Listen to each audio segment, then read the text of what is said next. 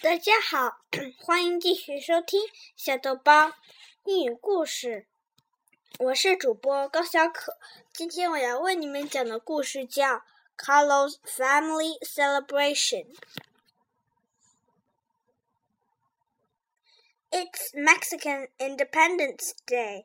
Carlos and Selena are getting ready for a big party.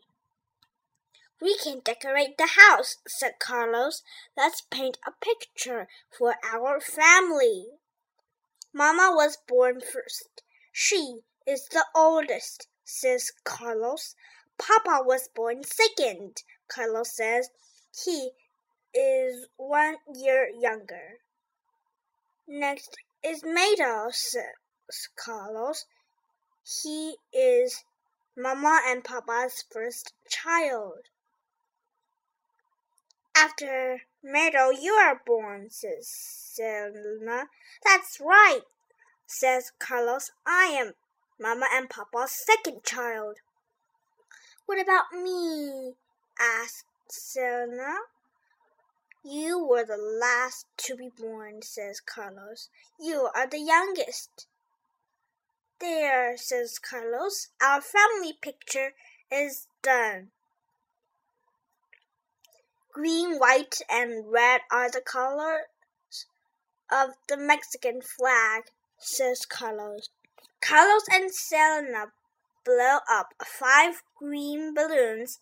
They blow up five white balloons and five red balloons too.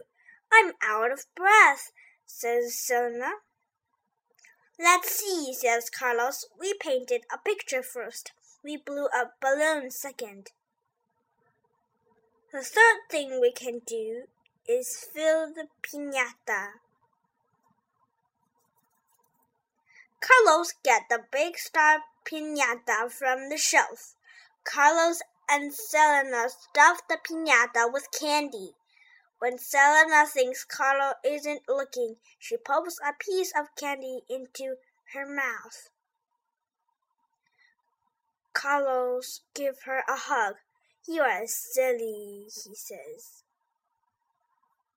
Mateo hangs the piñata in the apartment's grassy yard. We need a blindfold, says Carlos, and a stick to break the piñata too. Abuela finds a red checked scarf for Carlos and a long stick for Selena. The piñata is ready, says Carlos. The fourth thing is, to do is practice dancing. Selena, Carlos and Selena dress in their party clothes. Then they dance and spin. Soon the house fills up with food, family, and music. There are cousins, aunts, uncles, new babies, and new friends. There is Papa, Mama, Mateo, Carlos, and Selena too. There is one last thing we can do, Carlos says, and it's the most fun. What is it? asks Selena. Celebrate, says Carlos.